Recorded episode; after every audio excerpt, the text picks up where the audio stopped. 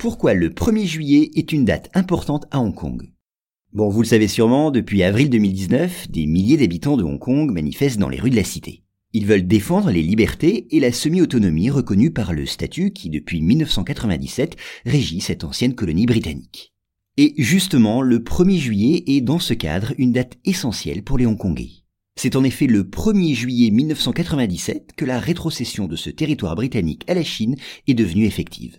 C'est peut-être avec une certaine nostalgie qu'une partie de la population a vu alors l'Union Jack descendre de son mât pour la dernière fois.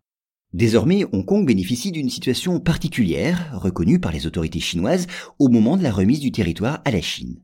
Hong Kong est en effet devenu une région administrative spéciale, dotée de certains privilèges. Ils lui permettent notamment de connaître une certaine forme de démocratie.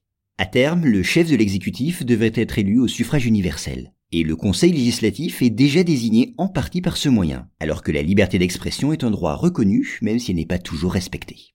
En résumé, Hong Kong devait être l'incarnation de cette devise énoncée par les dirigeants chinois eux-mêmes, un pays, deux systèmes.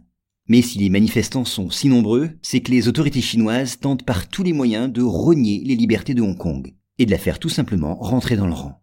C'est contre une nouvelle tentative dans ce sens que des manifestations massives sont organisées depuis avril 2019. Leur cible principale fut la nouvelle mouture de la loi sur l'extradition, elle fut mise au point en février et elle a fait craindre une emprise grandissante de Pékin sur le fonctionnement des institutions judiciaires de la cité. Mais devant l'ampleur du mouvement, les répercussions économiques et la désapprobation d'une grande partie de la communauté internationale, le texte controversé fut retiré.